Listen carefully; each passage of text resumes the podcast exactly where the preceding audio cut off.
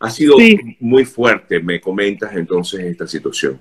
Sí, muy fuerte. Claro, aquí las personas están acostumbradas a esta situación porque, eh, como lo hablaba con una persona ayer, lo llevan casi que en sus genes. Nosotros los venezolanos no estamos acostumbrados a este tipo de, de, situaciones que estamos viviendo actualmente aquí en Ucrania. Explosiones, eh, aviones volando cada rato por, todos, por todas partes, gente armada. Es un desastre completo, completo desastre.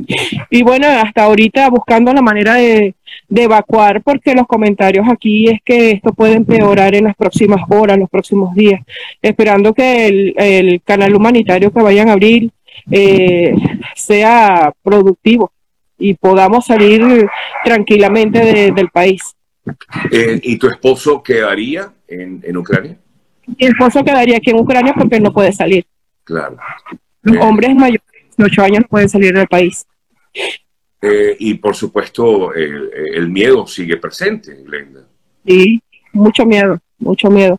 Ahorita estoy aquí afuera de la casa, está nevando, porque no puedo tener a mi niña tampoco escuchando tanta información, noticias sobre lo que está sucediendo. Está ahorita en un estado de, depresión que no quiere que, le afecte más. Wow, sí, no, no, y te doy eh, un abrazo fuerte, eh, Glenda, porque sé que tienes que ser muy fuerte también para ella. ¿Qué edad tiene? Ocho años. Ocho años, y comprende perfectamente todo lo que ocurre. Sí, comprende, lo comprende. ¿Cómo, se le habla a, un hijo de esta situación, Glenda?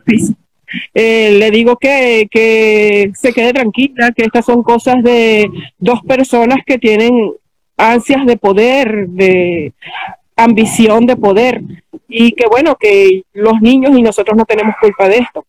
Y más nosotros somos venezolanas que nosotros somos ajenas a esta situación.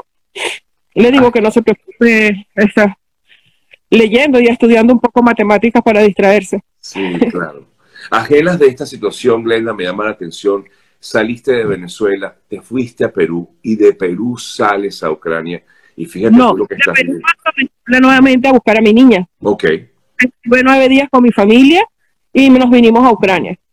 Pero mi situación aquí en Ucrania siempre fue bien, estuvo todo bien hasta estos días que empezó todo este problema, porque yo nunca había visto algo así, nunca. Claro, te cambió nuevamente la vida, completamente. Sí, sí, completamente, completamente. Ya, y, ahora, bueno, lo que quieres es salir de, de, allí. Salir de Ucrania, sí. Buscando la manera de salir hasta Polonia, porque yo tengo que, para llegar hasta Polonia, tengo que atravesar todo el país y para mí es más complicado, porque la única frontera que tengo cerca es Rusia y no creo que nos dejen pasar por Rusia. Sí, no, no, no tiene sentido, tendrías que ir como quien dice por el otro lado. Y, otro lado. Y, va a ser un poco complicado. Em, y si no, mientras tanto resguardándote, pues de... Sí, gracias a Dios aquí en casa tenemos búnker y bueno, en cualquier situación de que esto se ponga peor, eh, a escondernos en el búnker. No queda de otro.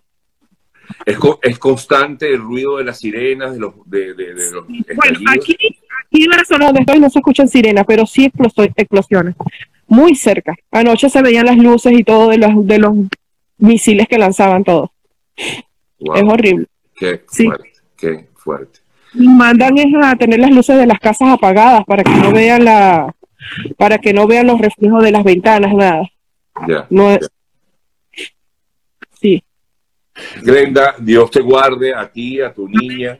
Y, gracias por conectarte, gracias por escribirme, gracias, por... Eh, bueno, nada, todos nos eh, solidarizamos contigo, te abrazamos fuerte.